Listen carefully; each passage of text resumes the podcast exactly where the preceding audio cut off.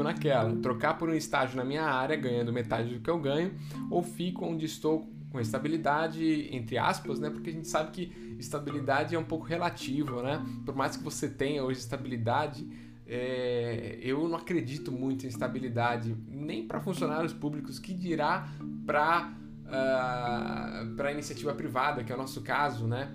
Então tem que tomar um pouco de cuidado com essa questão da estabilidade. Quem fala muito sobre isso é o Flávio Augusto, né? Provavelmente você conhece e procura vídeo no YouTube dele falando sobre estabilidade que você vai ver. É muito interessante a visão que ele tem sobre esse tema.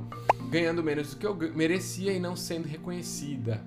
Eu acho que para responder essa pergunta aqui seria mais uma questão de você, ela, não sei se ela está tão relacionada com o salário e com os benefícios que você tem ou se ela está mais relacionada com uma escolha de carreira.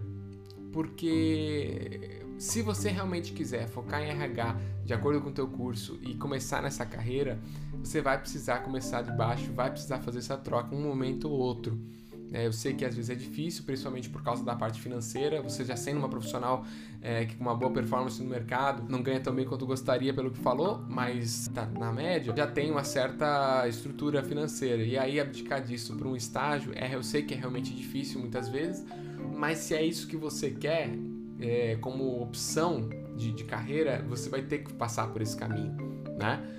Ou o outro lado seria continuar nessa carreira comercial, que pelo que você falou está indo super bem. Né? Seria se você desse, conseguisse uma outra oportunidade. Na área comercial tem essa vantagem, tem várias oportunidades.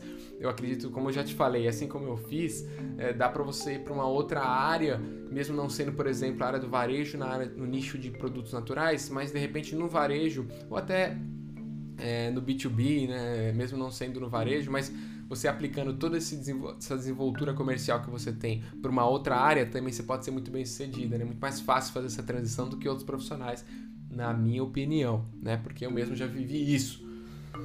Então, assim, aqui é uma questão realmente de, de escolha, de ideais, do que você quer para você, para você responder isso. Se você quer realmente mudar é para a área de, de RH, gestão de RH, vai ter que passar por esse caminho se você quer continuar na área comercial e de repente migrar para outra empresa, terminar a tua graduação, ir para uma pós-graduação e como eu falei, aos poucos você vai conciliando cada vez mais sua vida acadêmica com a profissional.